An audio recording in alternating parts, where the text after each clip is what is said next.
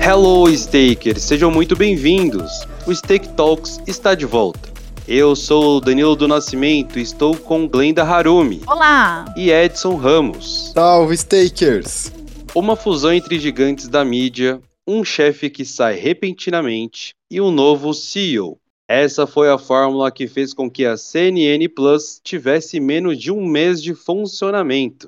Entenda o que aconteceu no Stake Talks dessa semana.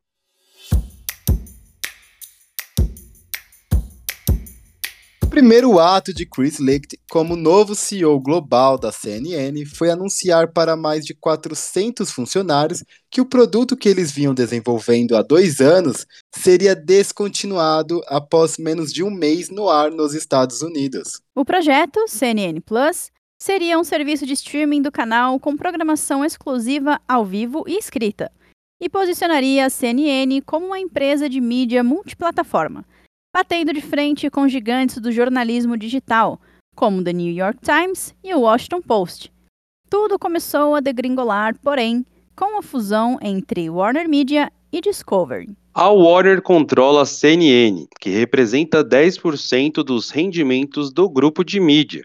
Em maio de 2021, fechou um acordo de fusão com a Discovery para a criação de um grupo forte em audiovisual e também conteúdos não roteirizados, como reality shows e programas jornalísticos. O acordo de 43 bilhões de dólares elevou o status da agora Warner Bros. Discovery, mas afetou diretamente os planos da CNN Plus. E o plano inicial da CNN Plus era que ela fosse lançada como uma plataforma própria, com sua própria base de assinantes e independência para criar conteúdos.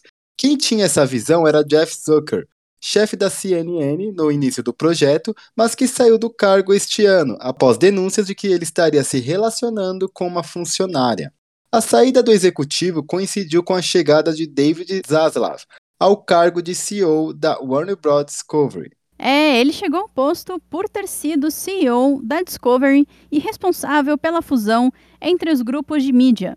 Uma das suas primeiras falas como CEO da nova empresa foi anunciar que a HBO Max, principal serviço de streaming da companhia, iria receber os conteúdos da Discovery Plus, que deixaria de funcionar como uma plataforma à parte. A ideia de Zaslav era concentrar os conteúdos do grupo em um só lugar, dado que no atual mercado de streaming, o número de assinantes é uma das principais métricas para aferir a presença digital de uma companhia.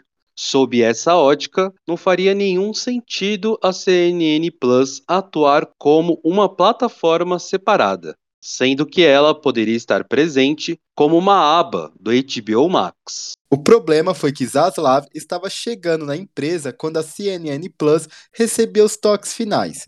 Segundo a CNBC, o novo CEO já tinha outros planos para o streaming de notícias, mas não quis divulgar com medo de afetar a fusão. E apesar do CEO do grupo ter outros planos, seria difícil convencer a todos de não lançar o produto e retrabalhar para que ele entrasse no HBO Max. A solução foi usar uma projeção da CNN Plus contra a plataforma. No início do desenvolvimento do streaming, a projeção era que a CNN Plus fechasse o primeiro ano de operação com 2 milhões de assinantes, o problema é que nas duas primeiras semanas de funcionamento, o streaming teve 150 mil assinantes. O número não foi baixo, mas ficou longe das expectativas iniciais, o suficiente para que o novo conselho, composto por pessoas da Discovery, que estavam distantes do projeto, cortasse o projeto com menos de um mês de funcionamento. É provável que a CNN Plus tenha novos capítulos, mas como uma aba dentro do aplicativo da HBO Max. Quanto aos 400 funcionários da plataforma, alguns saíram, enquanto outros buscam novas posições dentro da própria companhia.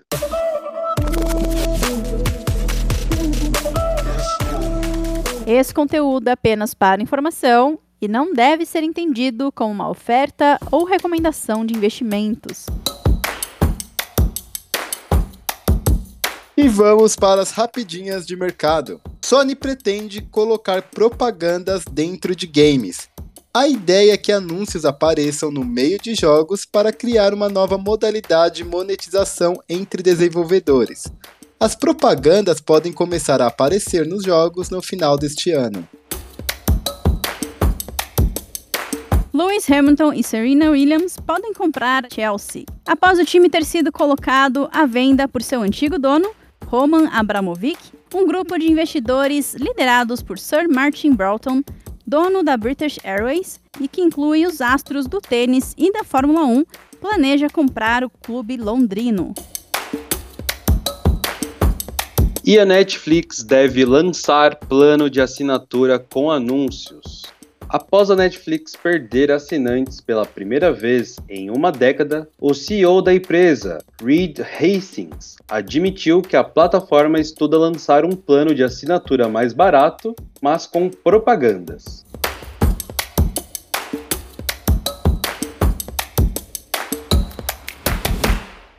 Esse conteúdo é apenas para informação e não deve ser entendido como uma oferta ou recomendação de investimentos. E nós do Stake Talks estamos assistindo The Newsroom. Se o caso da CNN Plus te fez pensar em quantas pessoas são necessárias para colocar um telejornal no ar, a série The Newsroom te mostra isso e todos os outros bastidores do jornalismo audiovisual. A série foi escrita pelo célebre Aaron Sorkin, que escreveu também The West Wing e a rede social. E durante três temporadas retratou o dia a dia de um jornal diário nos Estados Unidos, mostrando os embates com a diretoria, o processo de apuração e escolha das pautas que vão ao ar. E sobre investindo no exterior, saiba o que é uma poison pill. Uma pílula de veneno pode não aparecer a coisa mais agradável do mundo, mas é uma estratégia para evitar hostile takeovers. Quer saber mais os tipos de poison pills? Então acesse o blog da Stake.